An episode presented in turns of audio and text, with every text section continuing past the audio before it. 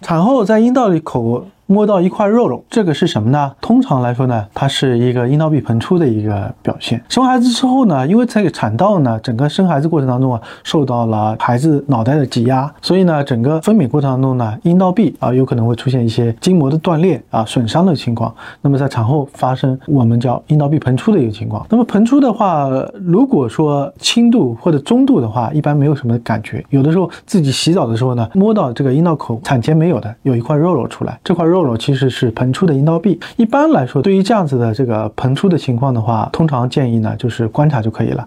那么你需要做的是呢，在未来的时间之内，你要去避免一些，比如说长期的腹部压力增加的一个情况，比如说慢性咳嗽、便秘这些情况，尽可能避免。长期的站立，这些都有可能会增加长期增加腹压的情况，应该要避免。如果你再生一个孩子，这个情况呢，有可能会再进一步的加重的这种可能性。但是呢，一般临床上来说的话，对于没有症状的一度或者是二度。就是轻度或者中度的膨出的话，不需要进行干预。到了三度，通常这个膨出的一个阴道壁呢，到了阴道口外面大概一公分以上这种情况呢，这种情况呢，有可能会产生一些不舒服的症状。那么根据你的年龄，那么年轻的这个患者的话，我们可以实施像凯格训练、激光或者是说理疗这种方式来帮着他进行提升。特别严重的，已经到了三度的阴道壁膨出的这种情况的话，那么必要的时候采用手术修复的方式进行修补。那么到了三度的一些。女性患者的话，一般来说啊，在绝经以后，这种情况会加重。